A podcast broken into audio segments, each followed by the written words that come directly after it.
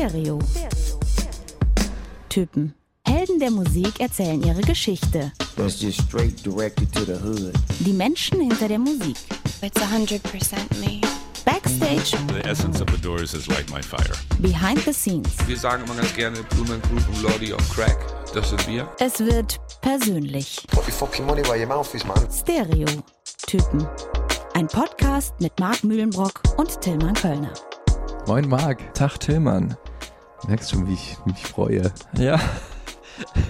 In Vorfreude auf die heutige Folge oder einfach Ja. mich zu sehen. Und auch, weil ja wahrscheinlich auch wieder Leute zuhören. Das freut mich immer am Ja, meisten. das finde ich immer am allerbesten. Und es werden noch immer mehr, kann ich dir sagen. Ich Ist check es ja ab so? und zu unsere Zahlen. Ich bin ja der IT-Mensch. Der IT-Markt Äh, geht ab und zu mal in den Serverraum. Genau, in- checkt die Kurven. Äh, In den Keller gehe ich dann und kontrolliere die Server. Nee, so viele brauchen wir auch nicht. Ich glaube, da würde auch ein kleiner Gameboy. Gameboy Mäßiges ausreichen, so. Aber ähm, es sind auf jeden Fall mehr. Und schön, dass auch ihr diesmal wieder zuhört. Wir sind zurück im Marx Musikmuseum. Genau, Folge legen immer noch 23. Platten rum. Ja, Sag mal, von, von letztem Mal hier, Stone Temple Pilots, ne, hast du immer noch nicht weggepackt von der Soundgarden-Folge. Das ist Mm. eine Recherchezeit. ja, genau. Hier habe ich die äh, Magic Castles, schöne Dream-Pop-mäßige Hippie-Band aus Kalifornien. Und ein bisschen Stevie Wonder liegt hier auch noch rum. Es waren viele Jubiläen jetzt. Ja, Stevie habe ich äh, wirklich auch dann rauf und runter gehört. Der hat ja Happy Birthday, ne? Hat den Song geschrieben und Echt hat er? Was du alles weißt, Und- Wahnsinn. ich hatte ja selber auch Geburtstag und deswegen habe ich da auch eine richtige Stevie-Playlist für mich schon gemacht gehabt. Ja. Das hat er wahrscheinlich für dich damals geschrieben. Nee, für Martin Luther King war das. Das so, könnte ich dir auch jetzt die Anekdote erzählen, aber das machen wir dann, wenn ich irgendwann mal Stevie Wonder getroffen haben werde, vielleicht. Und dann gibt's eine Stevie Wonder-Folge. Zwischendurch war auch noch ein anderes Jubiläum, was sich auf eine Folge von uns bezieht, nämlich äh, Tame Impalas erstes Album Inner Speaker ist 10 geworden. Ah, okay. Könnte man nochmal Folge, was war's? 19? 18, glaube ich. 18 Nochmal anhören. hören? Ja. Ich beziehe mich jetzt auch mal auf eine ältere Folge. Es gab nämlich Feedback. Ach ja, sehr gut. Wir haben natürlich auch äh, Geburtstag, den wir gefeiert haben, von Bono, von U2. Und da wurde nicht ganz unberechtigt äh, von unserer treuen Hörerin Sumera, Grüße raus an dich, ähm, angemerkt, dass äh, wir vielleicht nicht kritisch genug waren am Ende Ach ja. gegenüber, äh, weil, weil Bono auch ein Steuerflüchtling ja ist. Mhm. Und Hintergrund ist der, dass in 70er Jahren ähm, die ich fasse mich jetzt kurz, ne? Ich Ja. versuche es. Äh, aber es ist wirklich ganz interessant. Die irische Regierung gesagt hat, wir wollen alle Künstler unterstützen und deswegen haben die Steuerfreiheit genossen. Und in dem Moment, wo Künstler wieder Steuern zahlen mussten, sind äh, U2 mit ihrem Unternehmen, das ist ja auch eine GBR oder sowas, nach Mhm. Holland geflüchtet. Kann man natürlich sagen, wie Assi von jemandem, der weltweit proklamiert, äh, dass äh, alle Steuerschulden von armen Ländern erlassen werden sollen. Und äh, dann zahlt er noch nicht mal zu Hause bei sich die Steuern und rennt aber trotzdem mit Irland-Flagge rum. So findet Semira das und so fi- empfinden auch viele Iren tatsächlich. Mhm. Ich dachte mir aber eher so, fast jeder Promi ist ein Steuerflüchtling oder irgendwelche reiche Menschen und die tun gar nichts für ähm, die armen Menschen dieser Welt. Von daher würde ich sagen, Bono gleicht damit sein Karma-Konto ein bisschen wieder aus. Man kann sich ja auch mal ihren. Ne? Darauf hast du jetzt die ganze Zeit gewartet. Ja, ne? genau. Ich habe das Schmunzeln gesehen. Nee, ich wollte eigentlich sagen, wir können die Folge im Nachhinein auch noch umbenennen in Text, Drugs und Rock'n'Roll. Ja, Aber nee, du merkst schon, weißt du, ich will krampfhaft, wie ich ihn wieder im Wortwitz Ja, unterbringen, weil es zwei Wochen staut es sich auf. Ich, kurz aber wo du es gerade dann sagst, der Hauptgrund, dass ich das, dass wir das dann nicht erwähnt haben in der Folge, war, dass wir einfach, also erstmal Steuern sind per se immer langweilig, finde ich, und weil halt viele Promis ihre Steuern nicht zahlen, ne, haben wir bei den anderen auch nicht gemacht und er tut wenigstens noch was Gutes nebenbei. Und es war einfach so viele andere Fakten, auf die wir auch nicht zu sprechen gekommen Aber sind, weil musst dich YouTube einfach so eine, so eine ewig lange Geschichte hatten. Ne, nee, ich möchte es nur erklären. weil Ja, es aber legitime Kritik kann man ja auch ja, sagen. auf jeden Fall. Kann man ja, vielen Dank dafür. Mhm. Ähm, apropos Kritik. Oh, jetzt kommt's. Mein Feedback diese Woche ist wirklich sehr amüsant. Eine äh, liebe Kollegin von mir und äh, Freundin hat äh, Feedback bekommen von ihrem Vermieter. ähm, der, ja, keine Ahnung, wie er darauf kommt. Wer ist denn überhaupt die Kollegin? äh, Emma. Aber okay.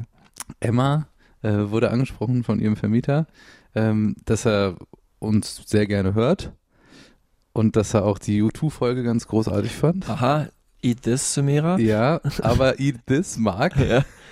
Er meinte, die Peter Gabriel-Folge fand er gar nicht gut. Oh je, wieso? Es lag aber nicht an dir, keine Angst. Soll an dir? Ja. Ehrlich? Ne? Ja, ich meine, ich habe ja, glaube ich, öfter betont in dieser Folge, dass ich wenig Ahnung von Peter Gabriel habe, als ich irgendwas anderes gesagt habe. Ja. Ich bin ja einfach ehrlich. Ja, ja, muss auch sein. Was, was soll das? Weißt du? Ich- Jochen hatte ja auch damals irgendwie gesagt, Peter Gabriel, da hättest du auch mich fragen können. Ja. Jo. Also wahrscheinlich kann man zu jedem Künstler, jeder Künstlerin hier, jeder Band jemanden auch fragen, der das alles besser weiß. Auf jeden Fall. Es geht Ähm, ja darum, dass wir es einigermaßen für alle gut anschaulich machen. Ich hatte auch ganz unterschiedliche Stärken und Schwächen, aber vielleicht habe ich die besser kaschiert, zumindest in der Folge. Übrigens eine sehr beliebte Folge, unglaublich oft angeklickt. Peter Gabriel hätte ich vorher auch nicht gedacht. Hast du nochmal auf den Monitor im Serverkeller geguckt? Genau. Ähm, Ähm, ja, Shoutout an dieser Stelle raus an Emma und ihren Vermieter. Heute muss man sagen, ist es eher eine Folge, wo du dich gut auskennst. Ich So äh, habe natürlich den Künstler, um den es geht, getroffen und mich natürlich auch entsprechend gut vorbereitet, aber der Tillmann ist mehr Nerd-Fan und ich würde sagen, wir starten mal mit der Sekunde. Okay, also das ist es eigentlich schon klar. Wer den Song nicht kennt, der kann sich diese Folge anhören unter dem Aspekt mal was völlig Neuartiges kennenzulernen. Das war Insane in the Brain. Und jetzt kann ich äh, euch noch ein, ein Bild im Kopf produzieren, wie dieser Track 1993 aus meinem Kinderzimmer scheppert. aus meiner kleinen, schäbigen Sony-Anlage mit zehnfach CD-Wechsler. Kennst du diese Anlagen, die noch CD-Wechsler haben? Ja, ja, drin, ja. weißt du? So Kompaktdinger. Und ich habe immer nur Insane in the Brain gepumpt. Sehr laut. ähm, Aber hör noch einen zweiten Song. Dr. Green Thumb, nicht nur ein auch bekannter Song der Band, um die es heute geht, sondern auch alter Ego von dem Protagonisten. Es geht heute nämlich um Be Real. Be Real wird 50 Genau. am 2. Juni. Happy Birthday. Deswegen heißt der, lautet der Untertitel der Folge auch Keep it be real. Verstehst du? Wir haben über den Titel auch länger diskutiert. Ja, haben wir. Ich glaube, du eher in deinem Kopf. Der hätte auch äh, Cypress Till lauten können, weil ich mich ja durchaus gut damit auskenne. Du wolltest das ja schon mal unterbringen bei Californication in der Ja. allerersten Folge. Merkst schon. Der äh, Hang zum Narzissmus. Der ist ja bei dir auch überhaupt Ja. nicht ausgeprägt, nee, gar nicht, gar nicht. Deswegen ergänzen wir uns da auch sehr gut. Wir ähm, halten uns beide auf dem Boden, genau. also wir haben uns dann geeinigt auf On Cypress Hill. Ich hätte noch gesagt Hits from the Hill. Da meintest du dann, hä, verstehe ich nicht. Und ich meinte so, Digga, einer der größten Hits von den Hits from the Bong. ja, Ne? wobei ich sagen muss, ich kannte den Song dann doch. Ist ja auch ein ganz bekanntes Sample, aber ich wusste nicht, dass der so heißt. Ich dachte, das wäre einfach der Titel irgendwann mal von einem Best-of gewesen. Ist es ja auch. Ja, Hits from the Hill war dann doch etwas weniger griffig. Also Anlass auf jeden Fall primär der 50. Geburtstag von Be Real, der nasalen Stimme. Vielleicht Ja. auch ein bisschen Vorbild von Jan Delay, man weiß es nicht. Die nasale Stimme des äh, Hip-Hop der frühen 90er. Und ja, Anlass ist natürlich auch, dass das eine Band ist, eine, eine Rap-Group, die äh, mega erfolgreich bis heute ist. Also insgesamt über 20 Millionen verkaufte Alben. Wir haben neun Studioalben gemacht. Ähm, Gut 30 Jahre gibt's die ungefähr. und vor allen Dingen halt haben sie mit Insane in the Brain ein All-Time-Classic geschafft, von denen es wirklich wenige gibt, die immer noch so zeitlos auch äh, immer noch, also von, von jetzt auch jungen Leuten auf Partys gepumpt werden. Mhm. Zu dem Song kommen wir natürlich in aller Tiefe später noch, äh, wird ein ganzes Kapitel hier einnehmen in dieser Episode. Und ich bin ja wieder sehr neidisch, Marc, weil du durftest ihn ja treffen. Mhm. Be real. Es gibt auch ein schönes Foto, was wir auch posten werden. Ja. Wo war das und wann? Das Foto ist von später, ähm, das ist vom äh, Summer Jam. Mhm. Ähm, da hat es nicht geklappt mit dem Interview. Das war Summer Jam 2019.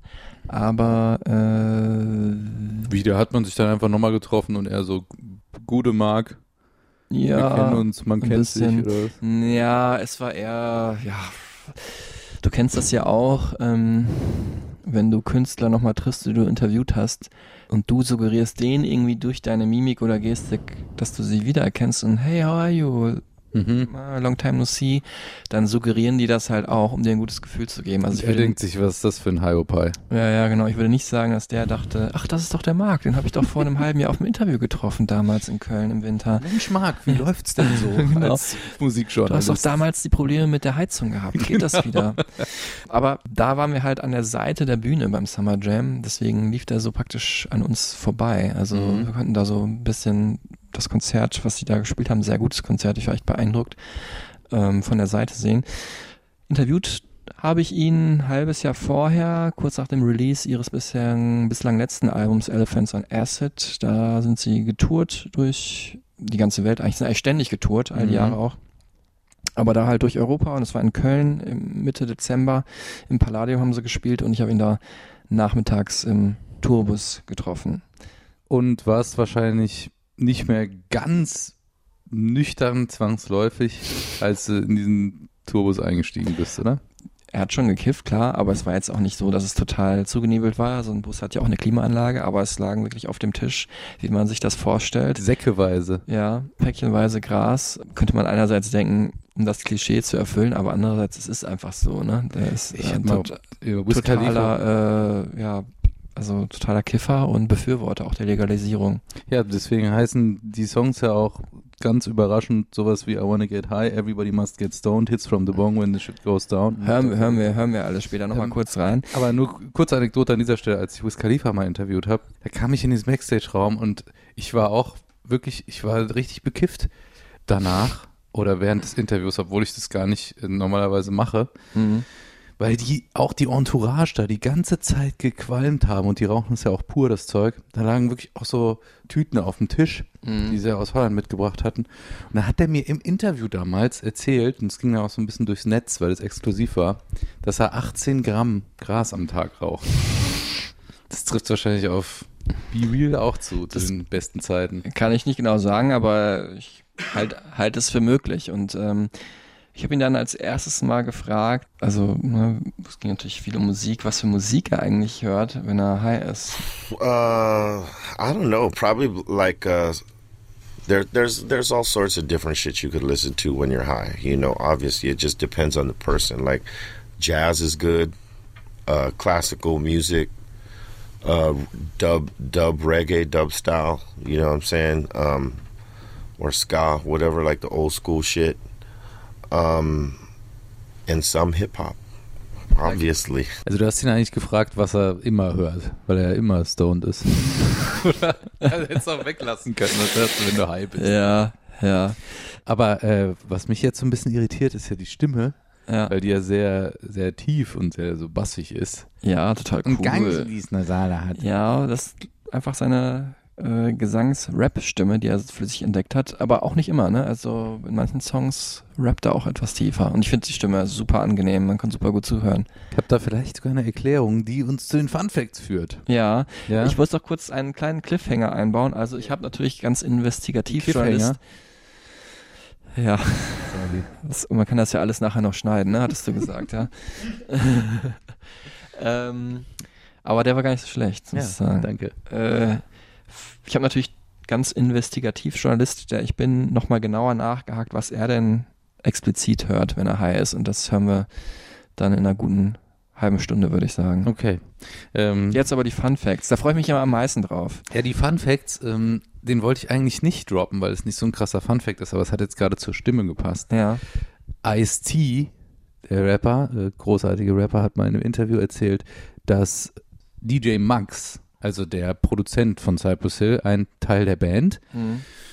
hat Be Real nahegelegt, diese nasale Stimme anzunehmen zum Rappen, Mhm. weil er sich dadurch halt äh, unterscheidet von anderen. Ne? Mhm. Und also es war sozusagen eine Produzentenentscheidung Mhm. von DJ Max, der super wichtig ist für diese ganze Band, Mhm. weil er unter anderem auch Fun Fact Nummer 1 Jump Around von House of Pain produziert hat. Ja. Jump around.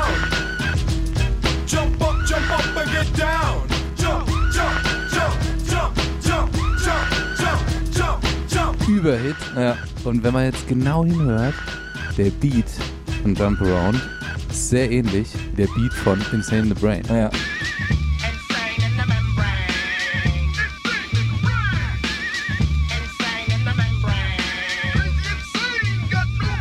Die Story ist, dass DJ Max, der Produzent, nach dem ersten Cypress Hill Album 91 hat er diesen Beat gebaut. Mhm. Also da war das Album schon draußen und so und die waren am Touren und am Kiffen natürlich den ganzen Tag. Und dann hat er das den Jungs vorgespielt und Be Real hatte keinen Bock, wieder ins Studio zu gehen. Er meinte, wir haben doch jetzt gerade ein Album gemacht. Und dann hat er das äh, Ice Cube angeboten, den Mhm. Beat, der wollte den auch nicht. Und dann House of Pain, dieser irischstämmigen äh, Boston Hip-Hop-Crew Mhm. mit Everlast, Mhm. der dann später Everlast wurde. Die fanden das geil und dann hat er deren Debütalbum produziert und ja, Jump Around, das ist bis heute wahrscheinlich der, der noch größere Hit als Insane in the Brain. Findest du? Habe ich auch überlegt. Ich check mal die Streams, Okay. einfach mal Interesse halber. Jump Around 240 Millionen Mhm. bei Spotify. Insane in the Brain 156 Millionen. Okay, krass. Fun Fact Nummer drei. Nee, Fun Fact Nummer zwei Ach, eigentlich. geht's noch weiter? Ja, der eine war doch nur vorgeschoben. so.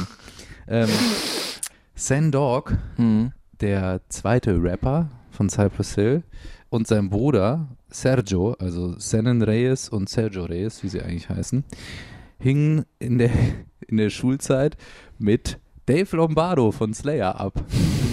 Es waren so Schulfreunde einfach. Krass. Und das ist auch interessant im Hinblick auf den Sound und die Entwicklung, die Cypress Hill später genommen haben und in Richtung Crossover, wo wir Mhm. dann auch nachher drauf kommen werden. mhm. So, und Fun Fact Nummer drei, der dann, du weißt der Marc, ich äh, beschäftige mich wochenlang mit der Mhm. Vorbereitung auf jede Folge. Ja, ja, auf jeden ähm, Fall. Und habe das jetzt wieder so gedreht, dass das kommst genau gerade aus der Bibliothek und so und Genau. äh, Das ist auf Kölner Stadtarchiv und so weiter. So nämlich. Hab das alles gecheckt, dass das hinführt, in, super hinführt auf die Bio. Cypress Hill ist die erste Rap-Group mit lateinamerikanischen Wurzeln, die mehrfach Platin-Auszeichnungen bekommen hat. Mhm. Und eigentlich also die erfolgreichste Crew mit lateinamerikanischen Wurzeln, weil sie alle äh, lateinamerikanische Wurzeln haben. Ne? Und Mhm. jetzt übergebe ich das Das Zepter. Cypress Zepter an dich und Ja. du darfst die Bio-Facts runterrasseln. Äh, wir hören mal Be Real selber, weil den habe ich natürlich auch zu seinen Latino Roots befragt. Wer kann es besser erklären als er? you know, Sendog and I and, and Bobo probably, you know, the three of us grew up with Latin music in the house because, our, you know, send dogs from Cuba, both parents from Cuba. They, you know, he grew up listening to a lot of um, Latin based music, you know, all sorts of different, you know, Latin style music. And my mother, being Cuban, you know, she brought a lot of that into the household as well on my end. Same thing for, for Bobo. You know, I mean, his father was Willie Bobo, a tremendous Latin jazz artist. Be Real hat es ja gerade erzählt. Ähm, also eigentlich haben alle Latin-Hintergrund in der Band. Am bekanntesten, äh, womit er ja aufgehört hat, ähm, der Vater von Eric Bobo, dem Percussionisten ähm, von Cypress Hill, ist Willie Bobo, bekannter Jazz-Künstler, Latin-Jazz-Künstler, auch aus Kuba, hat auch, ich habe es mal nachgeschaut, Hits gehabt. Ich kannte den Namen auch vorher Mhm. äh, wo man jetzt vielleicht ihn nicht unbedingt mit assoziiert, aber so diese Melodie kennt man auf jeden Fall. Wir hören jetzt mal Fried Neckbones and Some Home Fries. and some home fries. Fried neck bones and some home fries. Kennt man auf jeden Fall. Gut, ne? Wurde doch auch nochmal gesampelt. Alle so ein bisschen den kubanischen Touch, ne? Louis Freeze heißt er ja eigentlich, ist aber Sohn eines Mexikaners und einer Kubanerin. Äh, Woody Bobo, äh, der Vater von Eric Bobo und auch die Mutter, glaube ich, Kubanerin und äh, auch die Eltern von äh, Sinan Reyes, also Sandog, sind ähm, Kubaner. Und äh, von ähm, DJ Max, Schreibt sich M-U-G-G-S. Weil er nämlich heißt Lawrence Margaret und äh, der hat ähm, kubanische und äh, italienische Wurzeln und ist so ein bisschen der das New Kid gewesen Mhm. in der Schule in, äh, in LA, wo ja Cypress Hill herkommt. Ich glaube, das haben wir noch gar nicht erwähnt. Ne? Genau, ich wollte gerade sagen, wo befinden wir uns hier? Genau, wo, ist also- dieser, wo liegt dieser Cypress? Das ist Hill? hier. Die Band stammt, also sind nicht alle da geboren, aber auf jeden Fall kennengelernt haben sie sich in Southgate. Das ist so ein, ja, im Großraum, im Ballungsgebiet von LA. So ein ja, ich würde nicht sagen die allergefährlichste Gegend, aber auf jeden Fall jetzt keine besonders gute Gegend. Ähm, DJ Max kommt eigentlich aus Queens in New York, also von der Ostküste, ist dann rübergezogen mit 14, äh, wurde von einer norwegischen Familie adoptiert und ähm, ja, ist dann zum Beatbustler von äh, Cypress Hill geworden, zum Produzenten, zu eigentlich dem musikalischen Gehirn, zum Mhm. musikalischen Background der Band. Also ohne ihn wäre das wahrscheinlich schwierig geworden, aber natürlich ohne die beiden Rapper, ohne die beiden MCs, Sandog und ähm, Be Real natürlich auch. Und dieser DJ Max, der kann man nicht als unbeschriebenes Blatt, der war ähm, ja DJ bei der Hip-Hop-Crew 7A3.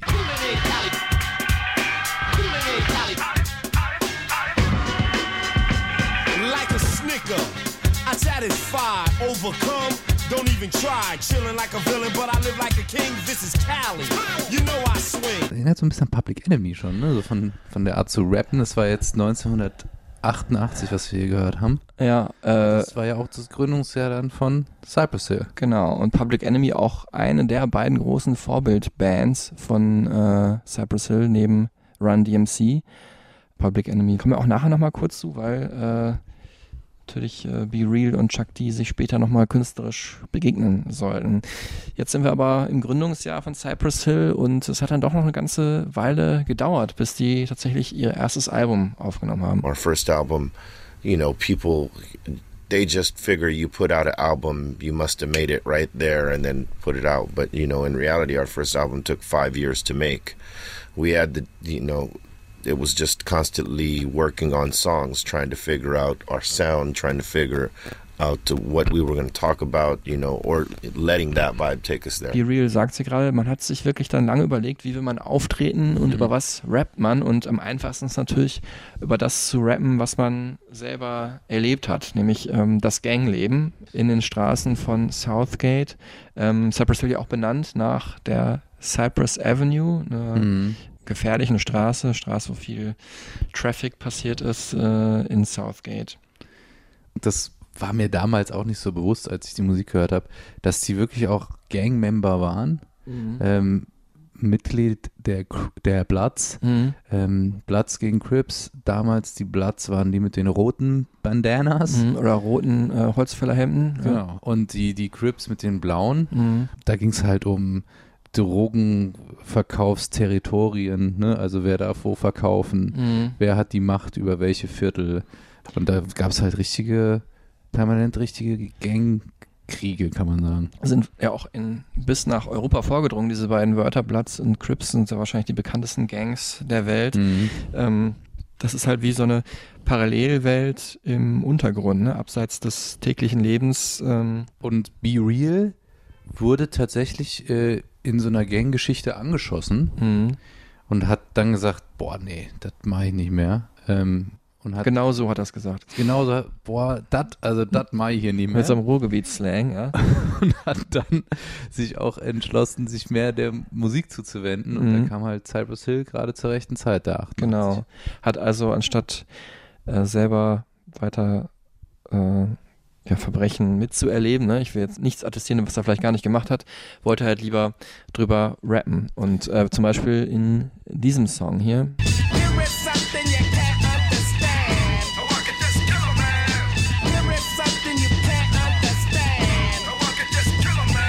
Ist natürlich dieses ähm, Gangleben so ein bisschen auf die Spitze getrieben. Also ich sage jetzt mal, der hat aller Voraussicht nach, oder soweit ich weiß, niemanden umgebracht, aber es ist natürlich interessant, das in einem Song so zu rappen und ähm, natürlich auch interessant für Menschen, die Gangster-Rap mögen, dass dieser Mensch halt auch das nicht irgendwie erfunden hat, diese Vergangenheit, wie viele andere Rapper, sondern halt auch wirklich hinter sich hat. Sitzen übrigens auch immer noch mehrere hundert ehemalige Gangmitglieder in Todeszellen, Mhm. weil sie halt eben an mehreren Morden auch beteiligt waren. Ein anderes großes Thema war natürlich immer die Polizei. Mhm. weil das natürlich neben der äh, anderen Gang der größte Feind war, Mhm. die halt immer dazwischen gefunkt haben und die man sowieso halt nicht respektiert oder ernst genommen hat. Darum geht es zum Beispiel in äh, diesem Track hier, Pigs.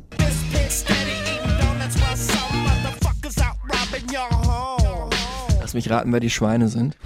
Genau. Irgendwann kam es in den 90ern auch ja, zur Battle of Los Angeles nach dem Mord an äh, Rodney King. Anfang der neun- 1991 war das, glaube ich, Mhm. dieser Vorfall. Okay. Ja, wurde dann auch thematisiert, zum Beispiel in äh, Songs damals von einer Hardcore-Band namens Downset. Ne? Mhm. Und das war so die Zeit, in der es diese, äh, in der es in der Musik wahnsinnig viel Wut gab gegenüber auch Ungerechtigkeit. Ne? Und die hat sich im Hip-Hop ausgedrückt und halt eben auch im Hardcore in der Gitarrenmusik. Mhm. Später dann ja auch ein ganzes Album von Rage Against the Machine benannt, The Battle of Los Angeles. Äh, auch eine Band, die Be Real nochmal genauer begegnen sollte. Das- Brücke geschlagen übrigens zur Chris Cornell-Folge. Ja, du, ich habe es in der Vorbereitung, wir werden noch einige Brücken schlagen, ausgerechnet Wahnsinn. zu der Folge, obwohl die musikalisch gar nicht so viel gemein hatten, aber ähm, einfach, weil es die gleiche Zeit war. Ja. Was aber kein Thema sein sollte für ähm, das Auftreten von Cypress Hill, war halt ähm, der Latin-Hintergrund. Mhm. Irgendwie nicht so Bock drauf, als Latin-Hip-Hop-Band vermarktet zu werden. Ähm, die wollten es lieber aufgrund ihrer Musik schaffen, natürlich.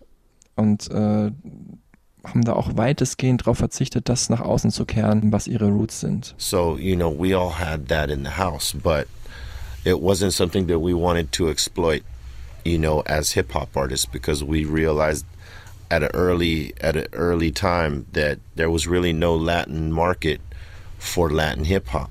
There was only uh, really a urban market, and if you got labeled as a Latin rap group, they didn't know what to do with you. So, you know, we made sure that Sony and, and Rough House just labeled us as a hip hop group. We're of Latin descent. We're proud of that, you know, our ethnicity and, you know, and, and all that. But we didn't want that to be what sold our records. We wanted our music to sell records and people could see who and what we were after the fact. And that worked for us, you know, and it sort of helped open the market for Latino hip hop or Latino rappers doing hip hop because it showed here here you know three guys from from uh, Los Angeles of Latin backgrounds or four you know able to do it on just the musical level and and get all the Latinos into us because of who we are but also more importantly because of the music. Und das stimmt auch weitestgehend. Ne? Also die haben jetzt nicht den Latino so ganz krass raushängen lassen. Natürlich kommt das ab und zu mal vor in manchen Floskeln, die dann auf Spanisch droppen oder dann kommt auch mal hier die Cowbell oder so, irgendwas typisch Latin-mäßiges in Songs und äh, aber schon auf dem ersten Album haben sie sich selbst so ein bisschen parodiert, was diese Vorgabe angeht, nämlich zum Beispiel auf Latin Lingo.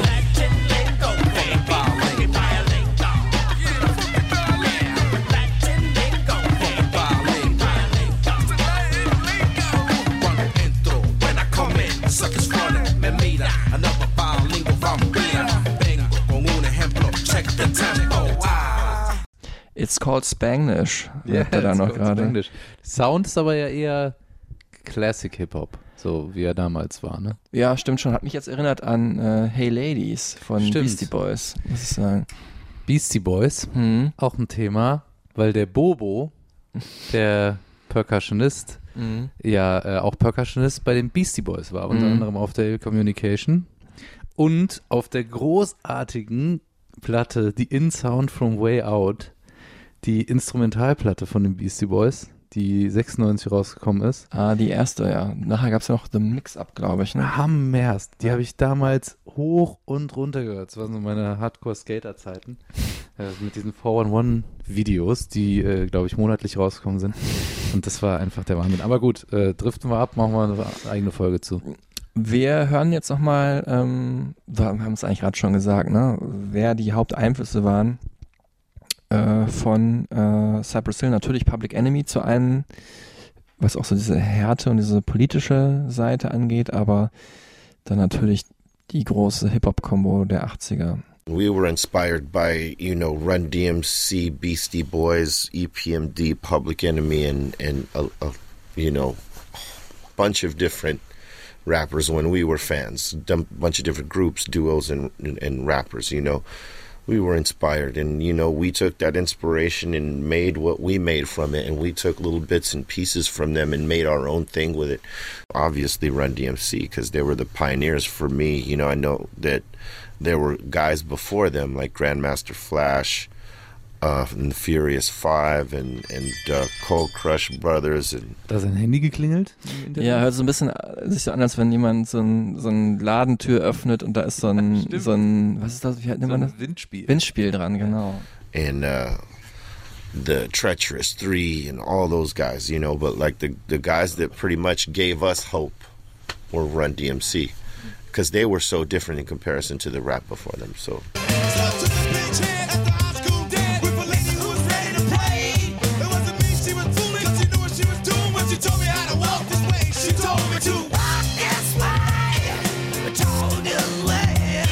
Ja, Run DMC, wir sind ja immer noch so bei dem, wir planen, wie wir klingen wollen und äh, beim ersten Album noch, was für viele echt schon ein großes Ding war. Ich meine, es war ja schon krass auch. Diese How I Could Just Kill a Man und so, da ging es ja, das waren ja richtige so, so die Gang-Geschichten und eigentlich Gangster-Rap ähm, verpackt in einem Gewand, was man so hören konnte, ohne dass man dachte, was denn das jetzt krasses, Mhm. oder? Ja, Hat sich ja auch zwei Millionen Mal verkauft. Es war ja so die Kommerzialisierung von Gangster-Rap ganz früh schon, 91. Ja, und äh, ein Teil dessen war natürlich diese Mischung aus den Einflüssen. Da haben Cypress Hill hat auch gesagt, wir haben eigentlich ja alles gehört und wollen das irgendwie mit reinbringen. oh yeah i mean we listened to a little bit of everything you know growing up you know sendog and myself and and dj muggs and even eric bobo who came you know maybe a, a year later or two years later something like that. Um we all have the same you know things that we listened to as a kid. You know that that was the the common uh thing amongst the four of us is that we all did listen to the classic rock from the 60s and you know we listened to the funk from the 70s and 80s and you know and obviously hip hop and then the punk rock and the metal too you know we all listen to these things so you know it's um it's one of those things where we all sort of sink in in those moments in in terms of music Aber ganz besonders fand ich halt so eine gewisse, ja, Psychedelik da in ihrer Mhm. Musik auch drin, ne, die später noch viel deutlicher ähm, zum Vorschein äh, gekommen ist. Aber die hatten immer auch sowas Psychedelisches, ein bisschen was Absurdes und ähm, Benebelt auch. benebelt, ne? ja, passt Also natürlich es auch. hört- Hazy, so. Hört sich immer so an, als würde alles in so einem Dunst liegen. Genau, Psychedelik natürlich auch nah an diesem Drogenthema dran, klar. Mhm. aber auch aus der Musik, die die gehört haben und äh, auch ausgedrückt in der Visualisierung von Cypress Hill. in terms of hip hop, we know that not too many, you know, kind of direct their their position going that way. It's it's it's a different nuance, and unless you're, you know, you come from that background or you know it, you don't think to go there. But you know, this is something that we've always been in and out of. I mean, even with all of our album covers throughout our career, they've all been very obscure, very dark, metalish, you know, um, type of vibe, you know, that uh, all goes hand in hand with that trippy, you know, sort of psychedelic vibe. Also Psychedelik ist ja auch so farbenfroh auch, ne? Mhm. Aber denen ist es halt immer so düster dann gewesen. Es ist so ein bisschen so Psychedelik trifft auf die Ästhetik von Metal. So Metal-Shirts sehen gar nicht so unterschiedlich aus wie Cypress Hill-Shirts. Witzigerweise, ich hatte dieses Black Sunday Shirt Ah. mit dem Totenkopf und dem äh, Friedhof, äh, den, den, den Grabsteinen da drauf. Ach schön, was man so trägt mit Was war jetzt? zwölf. Aber es hätte auch ein Grateful Dead T-Shirt sein können. Oder ein Slayer-Shirt. Ja, Wo wir stimmt. bei Dave Lombardo wären, der ja ein Schulfreund von denen war. Das habe ich schon mal gehört irgendwo. Ja. Bei den Fun Facts von Tilman Kölner wahrscheinlich, wo ich bald mein Buch rausbringen Ja. werde. Ja. Nee, ähm, Quatsch beiseite. Ähm, Black Sunday, der große Wurf da, ne? Black Sunday, der große Wurf. Und das ist ja eben auch das Album, oder halt mit Insane in the Brain, was da drauf war, und I Want to Get High und so. Das sind ja die Tracks, mit denen man sie kennengelernt hat. Ja, man muss sagen, also das Album ist auf direkt auf die Eins gegangen in den USA, was glaube ich überhaupt noch kein Hip-Hop-Album vorher geschafft hatte Wahnsinn. und schon gar keins von ähm, ja was da damals noch relativ ungewohnt war, eine Latin-Hip-Hop-Kombo. Und es lag natürlich vor allem an eben diesem Song hier.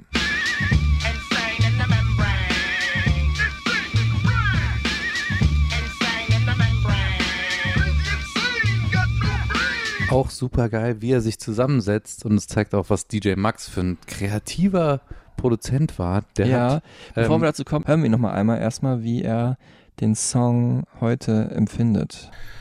Uh, I'm thankful. You know what I mean? Because um, we did not know that that song was going to be what it became for us. You know, um, we knew it was a good song, but to to know that it was going to be the song that uh, is our, I guess to date, our most popular song, uh, we didn't know. You know, but uh, yeah, I st- I remain thankful. The song is still fun to me. You know, because I see the reaction of the crowd, 25 years later seeing the explosiveness of that song still to this day i mean you know it's it's incredible especially here in europe you know what i mean um, to, to see it you know span out the way that it has um, it's it's it's incredible so you know i respect the song Ja, und das habe ich auch ja, äh, selbst miterlebt. Ähm, ich meine, das Palladium war ausverkauft. Äh, 30 Jahre nach Bandgründung, obwohl die haben klar eine ganz gute Platte rausgebracht mit Elephants on Acid, aber äh, die Leute gehen halt immer noch ab. Vor allem natürlich bei diesem Song. Vielleicht auch kurz noch zum Titel Insane the Brain. Das ist ein Begriff auch aus der Gang. Mhm, ne? Ja.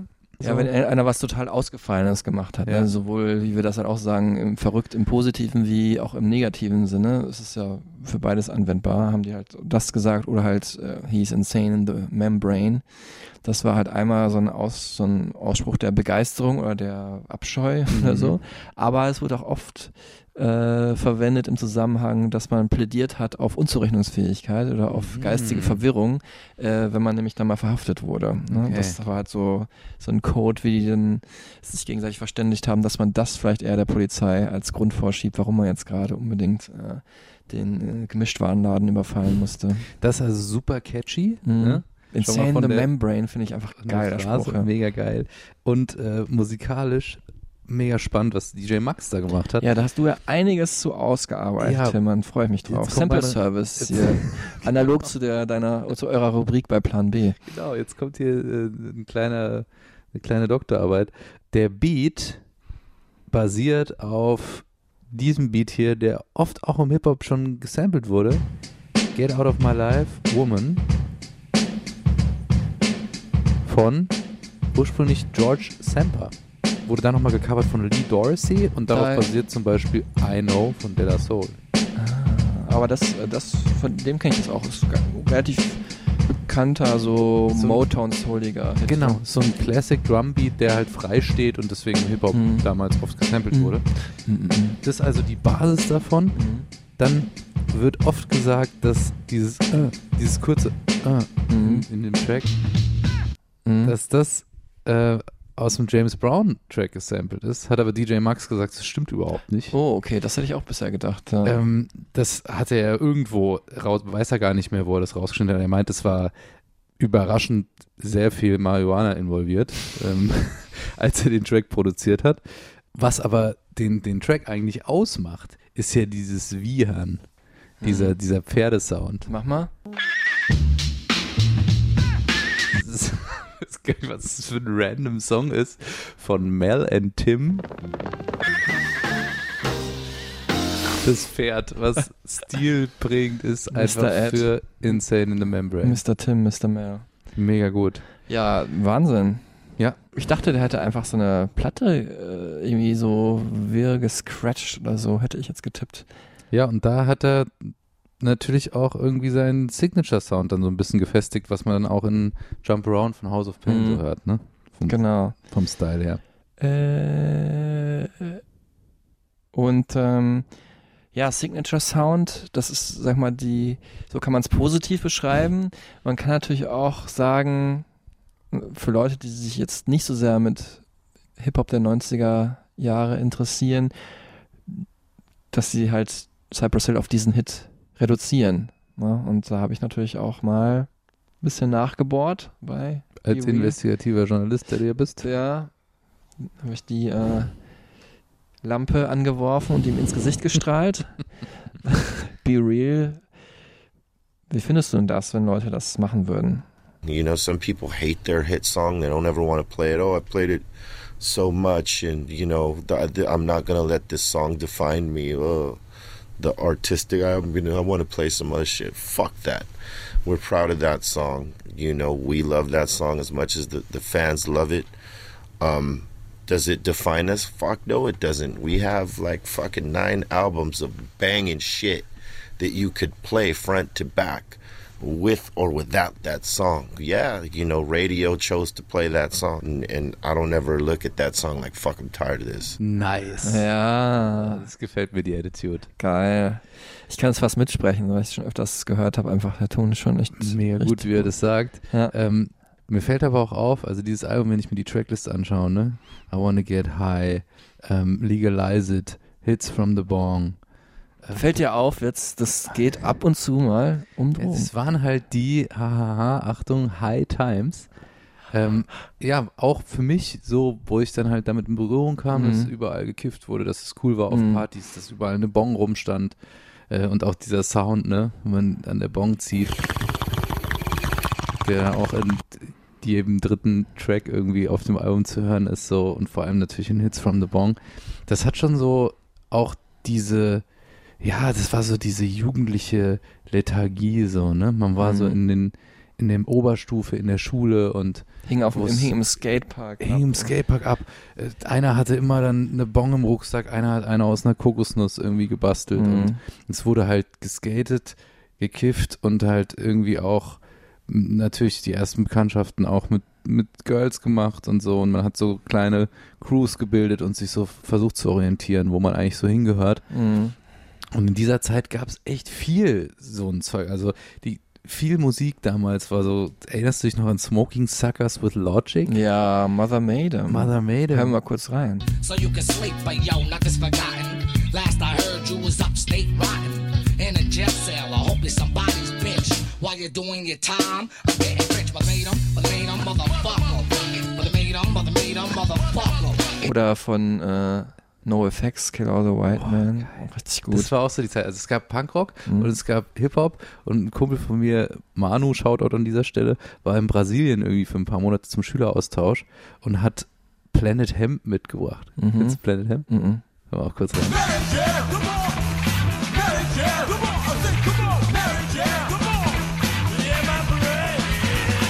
Also das war so, weißt du, Hanf, Kiffen, Mhm. Abhängen. Das war so der Style. Rumlungern auch so ein bisschen und diese Soundtracks dazu waren halt überall damals, aber halt natürlich auf die Spitze getrieben von Cypress Hill. Ja, ich glaube, keine andere Band, kein anderer Künstler, sorry Snoop Dogg, steht so sehr fürs Kiffen wie Cypress Hill. Also vielleicht außer Snoop kommt vielleicht nah dran oder die sind so auf einem Level, die beiden Superheroes der, der Cannabis-Welt, aber Die bestehen eigentlich aus so kleinen grünen Knospen, diese Typen. und ich glaube, wenn du denen das sagst, die fühlen sich geehrt. ja, die freuen sich. Und nicht nur natürlich auf diesem Album, wir hören jetzt mal rein in so eine kleine Hit-Collage, in eine Hook-Collage äh, von den wichtigsten Cypress Hill Weed Tracks. Die Hits from the Bong sozusagen.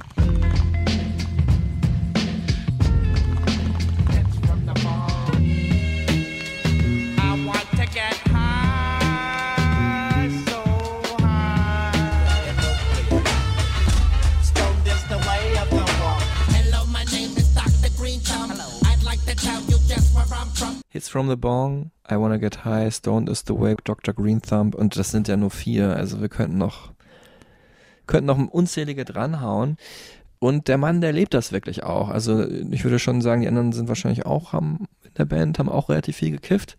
Aber der ähm, lange gekämpft auch, über zwei Jahrzehnte für die Legalisierung von Cannabis. Mhm. Äh, ist ja dann auch durchgekommen in Kalifornien. Ähm, Hat er nicht auch mittlerweile so einen so einen Shop? ich wollte erst noch sagen, ähm, Mhm. obwohl er dann am Ende mit diesem Gesetzesentwurf, der dann äh, durchgewunken wurde, gar nicht so zufrieden war, Ah. äh, weil das irgendwie so ein paar Lücken noch hatte, wer das dann genau beziehen darf und so. Er hat zwei Drug Dispensaries, ja, also wo man sich, äh, also ich glaube zwei, vielleicht sind es inzwischen auch mehr, einmal in Downtown LA und einmal in so einem Vorort. Äh, der heißt auch Dr. Green Thumbs. Geil. Richtig gut. Der Hat auch grüne Daumen, ne? ja, genau, für die, dass die Pflanze gut wächst.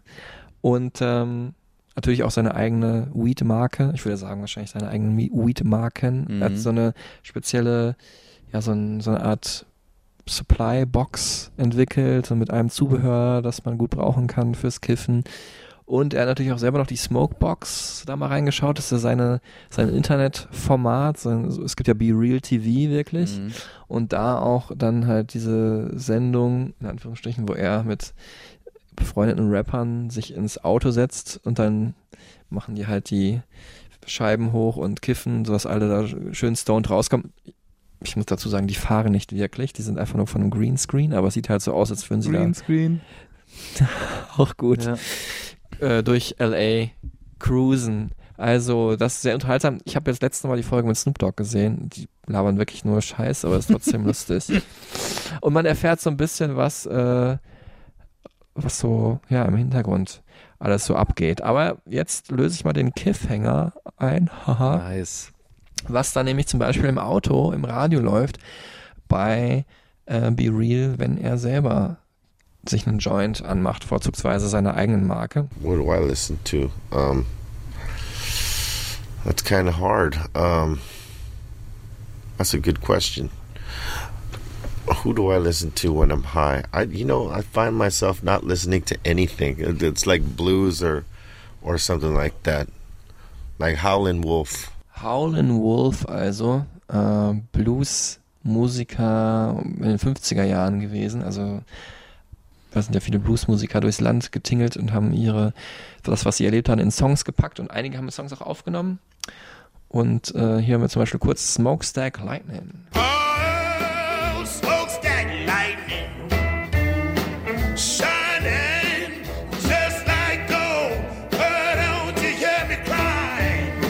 Würde ich jetzt nicht unbedingt drauf kommen, wenn ich kiffen würde, aber Fand er wahrscheinlich stark, weil Smoke im Titel war. Ist in den Ja. Plattenladen gegangen, hat gefragt, welcher Song hat Smoke im Titel? Ein anderer Song, den er hören könnte, äh, wäre wieder ein eigener auch. Ähm, und zwar äh, gab es eine Zusammenarbeit mit Sonic Youth. Mhm. Den haben wir jetzt gerade nicht gehört in dieser schönen Hook-Collage über Wheat Tracks von Cypress Hill. Äh, das ist I Love You, Mary Jane. Got a friend named Mary Jane, and she make me feel strange. Now I got to call out her name. I love you, Mary Jane. She come back, get me higher. I love you, Mary Jane. She come back, get me higher. Be Reals nerdige Nerd-Rap-Stimme und Kim Gordon von Sonic Youth hat mir einfach so eine absolut coole, ja, wie sagt man, ähm, entrückte Stimme irgendwie Mhm. so. Passt da, finde ich, sehr gut zusammen. Äh, das war ein wichtiges Ding. Nicht unbedingt der Song, aber der Soundtrack, auf dem der Song drauf war. Zu dem Film Judgment Night, Ja. ähm, den man sich übrigens auch mal angucken kann. Also ich fand das mega. Das war so, hat auch diese Gang-Thematik so abgebildet. Ich fand den richtig schlecht. Du den schlecht? Ja, aber ich habe den auch vor weiß nicht, 20 gut, Jahren gesehen. ja, Natürlich dann, wenn ich da in der in der Höhle bei meinen Kumpels saß, äh, wo man halt auch irgendwie durchaus vielleicht mal ähm, ein Sportzigarettchen geraucht hat, da lief der dann und man fand es irgendwie cool. Mhm. Aber vor allem cool fand man halt den Soundtrack. Ja, es also- die, die, ja, eigentlich so die, äh, die Geburt Geburtsstunde, von Crossover. ja, Geburtsstunde von Crossover, ja. Es, 93, ze- äh, gleiches Jahr wie äh, Black Sunday, das Album mit Insane in the Brain von Cypress Hill. mhm. Und witzigerweise hatten wir die Woche im äh, 1 Live Kassettendeck hier Mike Shinoda von Linkin Mhm. Park, die ja für New Metal stehen, was ja die Weiterentwicklung von Crossover ist. Mhm. Und der sagte, einer der wichtigsten Songs für ihn, Helmet und House of Pain, Just Another Victim. Mhm. Mega krass. Also wenn ich das höre, da kommen so viele Emotionen hoch von damals.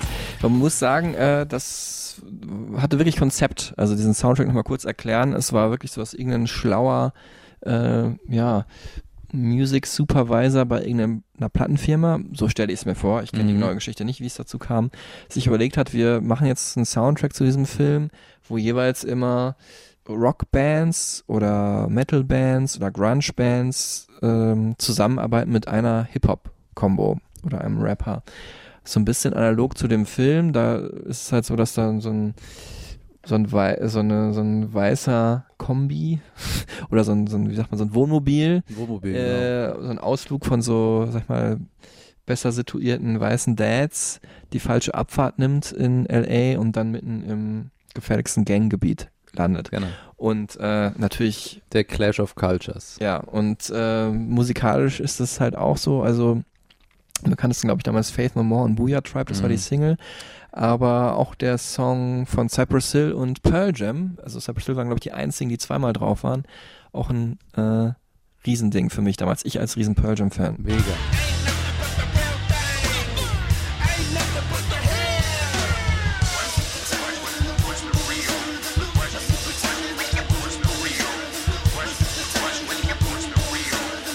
Crossover hätte sich wahrscheinlich auch so ergeben, aber dieses Album hat dem nochmal einen ganzen Schub gegeben, der Bewegung, weil es wirklich mega präsent in allen Medien ist. Natürlich auch ein krasses Konzept. Und natürlich die, die perfekte kommerzielle äh, Zusammenführung dieser zwei Subkulturen. Die es gerade auch mega erfolgreich sind. Ja. irgendwie gab, genau.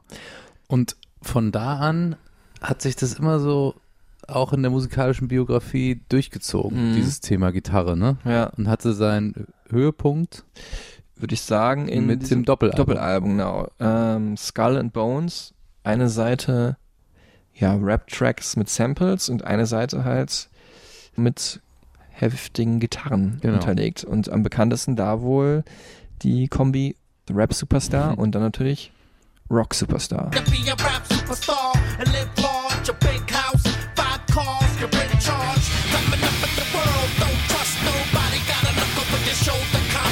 Ja, und dann wurde er da immer konsequenter, Be Real, ne, in seiner Affinität zur Gitarre. Mhm. Wir haben es in der Audioslave-Folge schon angekündigt. Hm. Er hatte gesagt, er wäre auch gerne der Nachfolger von Zack de la Rocha geworden bei äh, Rage Against the Machine. Also Mhm.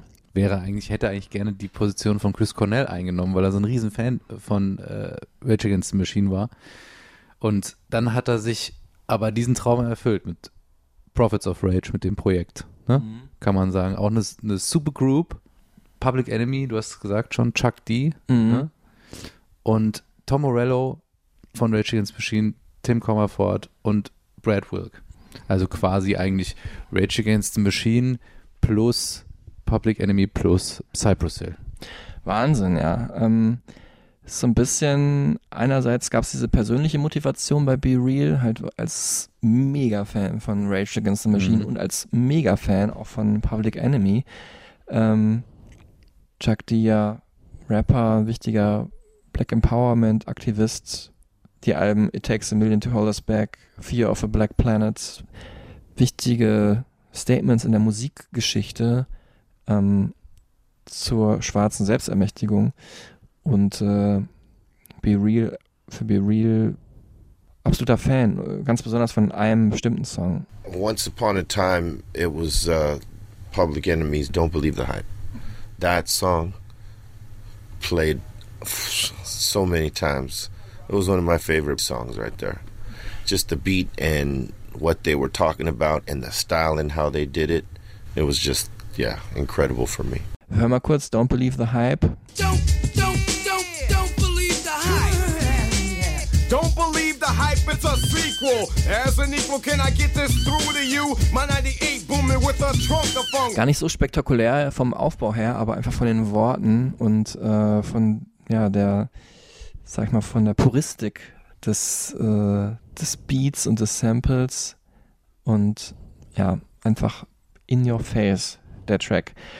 Insofern, ein Traum wurde wahr, kann man so sagen, für Be Real mit diesen beiden Bands, diesen beiden Künstlern zusammenzuarbeiten, die er so liebte.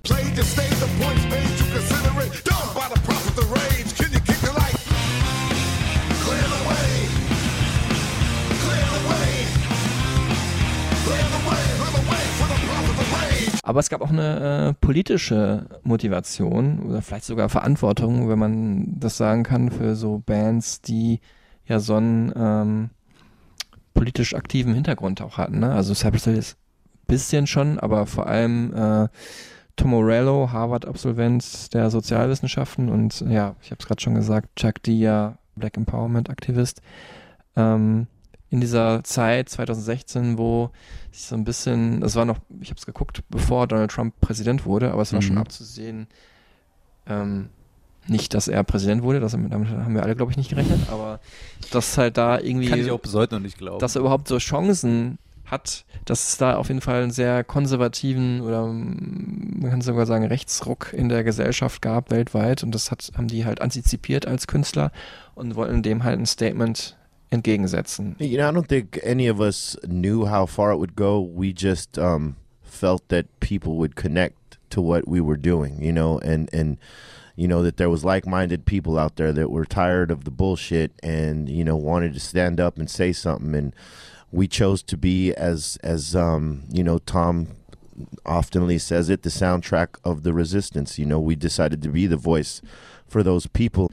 I mean we knew that you know people had missed a lot of the rage against the machine music for for quite some time.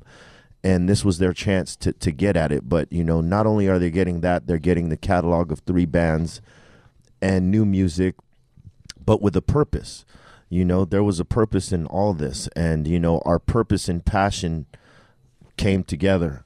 Die Bestimmung war eben, die Leute, den Leuten eine Stimme zu geben und andere wach zu rütteln, dass das eben nicht mehr normale Zeiten sind, wo ein Milliardär dem Menschen egal sind, äh, der ein Reality-TV-Star ist, erfolgreich eine Präsidentschaftskandidatur auf die Beine stellt, die eigentlich nur aus Hate-Töterei besteht und den Leuten das Gefühl zu geben, ihre Stimme wird jetzt mal erhört, wobei es ihm im Endeffekt nur um sich selbst geht. Und das andere, die andere Seite, diese, diese Polizeigewalt gegen Minderheiten, vor allem gegen Afroamerikaner und Afroamerikanerinnen, sind in den letzten Jahren ja einige zu Tode gekommen. Äh, und ähm, all diese Wut haben die Mitglieder von Prophets of Rage in ihre Songs gepackt.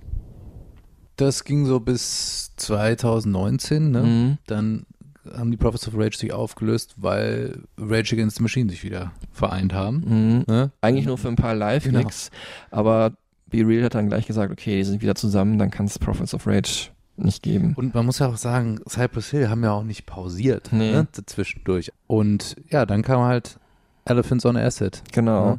Pausiert mu- muss man aber sagen, vor allem äh, was das Touren angeht, haben sie das nicht, weil sie sind die ganze Zeit immer unterwegs gewesen. Mhm. Muss man auch sagen, das ist auch das, was dem Musiker heute viel Geld bringt, aber was denen auch Spaß macht so. Und ähm, eine Platte zu produzieren, haben die immer so ein bisschen hinten angeschoben. Also nicht, dass sie nicht Bock gehabt hätten, aber es ist natürlich auch mal ein krasser Prozess einfach. Und es hat dann tatsächlich acht Jahre gedauert, bis das neunte Album Elephants on Acid erschienen ist. Da hören wir mal kurz rein. Mhm.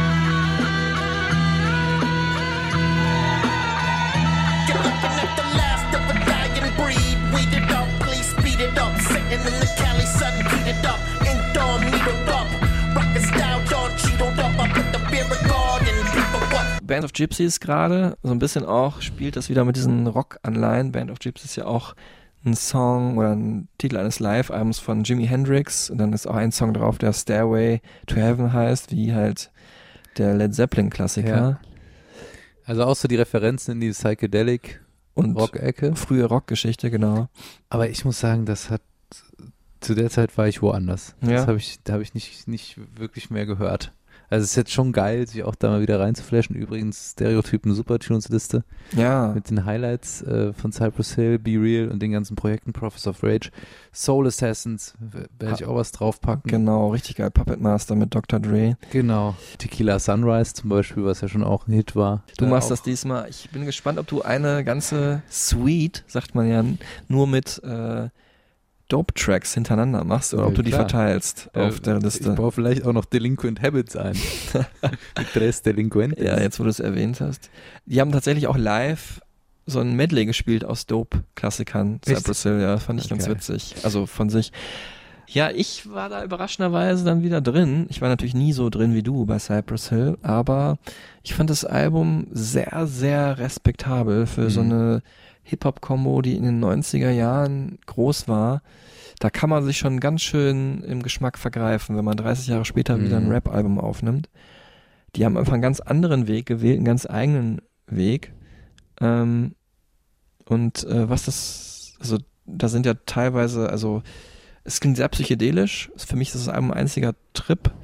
Ähm, es hat Samples aus unterschiedlichsten Teilen der Musikwelt. Also wir reden hier von Arabisch bis Indisch. Aber Mhm. was sag ich? Das äh, kann Be Real hier selber sagen. Der sagt es so allgemein über darüber, dass ähm, die Alben von Cypress Hill immer ein Trip sein sollten. Aber ganz besonders gilt das eben auch für dieses hier. All credit for that is due to Muggs. I mean, you know, he's constantly trying to do things that are out of the box. And so he'll listen to, you know, um, Arabic music, Indian music, um, you know, Asian style music, a- a- any any little any little thing he can pick up and and figure out what he wants to use from it. And he wanted this one to be a vibe. You know, we've always made complete albums as opposed to focusing on singles. You know, so you know his his focus was to make this a complete piece of that. When you listen to it, you feel like you're on some psychedelics, even though you're not. But the, the the vibe of the music and the way songs transition into another, it gives you that that sort of vibe, that feeling. Ja, er sagt es ja irgendwie auch gerade. Also, es war schon einfach erstaunlich in der Musikgeschichte, wie so eine Band so erfolgreich sein konnte, die halt nie eigentlich einen klassischen Pop-Hit hatte. Mhm. Also, da gab es ganz viele andere Hip-Hop-Bands, die weniger erfolgreich waren und kommerziellere, zugänglichere Musik gemacht haben. Es war Mhm. immer schon sehr verkünstelt, auch mit den Artworks. Es hat immer alles eine sehr düstere Ästhetik gehabt. Ähm, aber sie haben es halt dann doch immer geschafft, wahnsinnig viele Leute zu erreichen, weil sie halt irgendwie so stringent waren, auch in, in Mhm. ihrer Stilästhetik. Ne? Und sowas merkt dann halt ein Fan, der fühlt sich da irgendwie angesprochen. Der Strokes-Faktor vielleicht. Vielleicht ein bisschen der Strokes-Faktor. sich durchgezogen. Also es ist natürlich auch so, dass die damals an so diesen Vibe symbolisiert haben, aber auch verkörpert haben, ne? Anfang der 90er, dieses Gangster-Rap und dann waren sie selber noch in den Straßen äh, vorher aktiv gewesen und ähm, aber dann eigentlich eher zufällig halt durch eben vor allem Insane in the Brain halt einen Hit gelandet haben und ähm, dann doch irgendwie weitestgehend Teil der Popwelt waren, auch wenn Be Real das eigentlich gar nicht so sieht. we never strive to be pop in terms of who we are as Cypress Hill. If they accepted us, cool. If they didn't, that was cool too. You know, we hit mainstream and we thought that was good enough because we didn't want to make pop songs. So, you know, there's just different levels. You know, there's uh there's stars and there's superstars. You know, with our fans we have a cult following and you know, there's other people that maybe aren't in that cult following, but they hear about us, they've heard about us, people maybe talk about us, and they come to us. But it's, you know, it's the star level, not the superstar level. But we know this, you know, because we've we've embraced our role as the underdogs always, you know, and that's I think why we still are around 27 years, you know, because people want to see the underdog win, and that's who we are. Ja, die Underdogs, die es Mhm. irgendwie geschafft haben, eine Stimme der durchaus auch Unterdrückten Mhm. zu sein und derer, die sich ungerecht behandelt fühlten, der Kiffer, die Mhm. ja auch irgendwie Außenseiter, äh, als Außenseiter wahrgenommen werden. Und die einzige Band, die es eigentlich auch geschafft hat, sowohl Rap als auch Rock-Superstars zu werden. Und äh, auch ähm, natürlich auch deswegen so erfolgreich, weil viele Hip-Hop-Musik auch einfach von Leuten gekauft wird, die dieses Gangster-Image halt so interessant finden. Ne? Also ich glaube in den USA ist die Zahl der weißen Vorstadtkids, die Mhm. Rap-Musik sich reinziehen, viel höher als man denkt. Ich habe letztes Mal gelesen, sie liegt bei 70 Prozent. so wie ich damals halt einer war. Ja, genau, weil es einfach gefährlich und attraktiv wirkt und äh, in diesem Fall ja auch noch real ist, sogar be real. Wow. Jetzt habe ich mal eingebracht, wow, nicht Jetzt schlecht. haben wir aber ein schönes Schlusswort aufgebracht, ne? Ja, genau, jetzt geht's zu Ende. fand ich schön, mit dir drüber zu reden und ähm, auch so ein bisschen diese persönlichen Einblicke von dir mal zu bekommen. Für mich war Cypress Hill halt vor allem die Band, die damals im Soundgarden in Dortmund lief, wo ich dann Mhm. zu abgerockt habe. Nochmal wieder ein Querverweis zur letzten Folge. Für mich vor allem Lavalampe in meinem Kinderzimmer. ja, geil. Und heimlich mal eine Kippe rauchen, wenn die Eltern nicht da sind und das Fenster aufmachen. Also ein richtiges äh, Feel-Good-Thema für dich und auf dieser selben Spur bleiben wir auch. Bei der nächsten Folge nämlich geht's um If I ever feel better. Die beste Band der Welt. Phoenix, französische Indie-Band und das steht auch noch auf der Visitenkarte, Tillmann Kölners Lieblingsband. Tillmann Kölner empfiehlt. Ich bin sowas von gespannt, ähm, was du alles zu erzählen hast. Ja, United Album, 20 Jahre. Das ist der Anlass, Mitte Gerade so. Juni, genau, Anfang Mitte Juni und deswegen, äh, das ist das Debütalbum der Band und deswegen werden wir dann über Phoenix sprechen. Vielen Dank fürs Zuhören. Wir freuen uns auf nächstes Mal. Und schließen mit den Worten von Cypress Hill. Bum bidi bye bye. Tschüss zusammen. Tschüss.